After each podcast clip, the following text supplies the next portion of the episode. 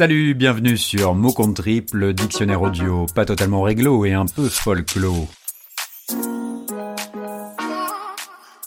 Le mot d'aujourd'hui sera virus.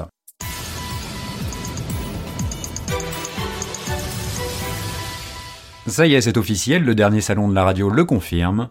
Celles et ceux ayant attrapé le virus du podcast seraient de plus en plus nombreux. Partout, les symptômes observés sont identiques. Écouteurs sur les oreilles à la moindre occasion, tendance à l'isolement et perte d'attention pour l'entourage proche, et comportement d'écoute compulsive d'émissions animées par des voix inconnues du grand public. Le nombre d'écoutes est en hausse constante et les études récentes démontrent que la contamination progresse et risque de continuer dans les semaines qui viennent, sans qu'on soit capable de prédire jusqu'où se propagera l'épidémie.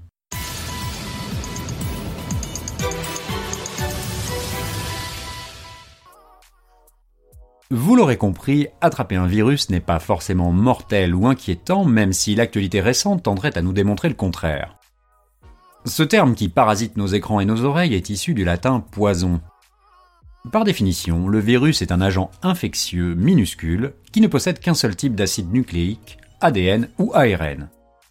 Sa caractéristique principale, il ne peut se reproduire qu'en parasitant une cellule.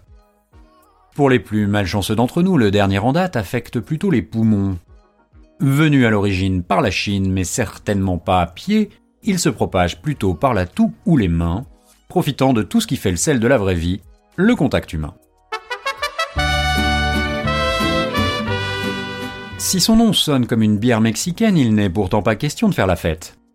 Il se propage sur la toile aussi vite qu'un malware, cette autre forme de virus n'affectant que les machines.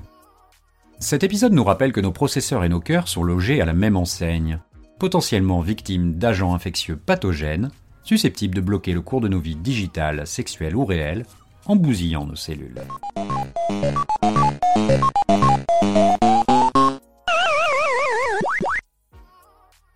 L'entrée dans l'année du rat aurait pourtant dû nous alerter. En tout cas, quand on connaît la faculté de cet animal rongeur à se reproduire et pulluler, reconnaissons là qu'il y a peut-être matière à s'inquiéter. Pour être optimiste, je vous propose de conclure cette chronique par une question. Celle posée par Dom Cobb, le personnage interprété par Leonardo DiCaprio dans le film Inception de Christopher Nolan. Quel est le parasite le plus résistant? Une bactérie, un virus ou un ver? Réponse. Une idée. Pas mal, non? Voilà, c'est tout pour aujourd'hui. Cette chronique a été écrite par Podcast Zap. J'espère qu'elle se propagera de manière contagieuse dans un maximum d'oreilles. Je vous rappelle également que nous ne sommes pas en quarantaine et que vous pouvez prendre contact avec nous pour nous soumettre un mot. En attendant, je vous dis à très bientôt pour un nouveau mot.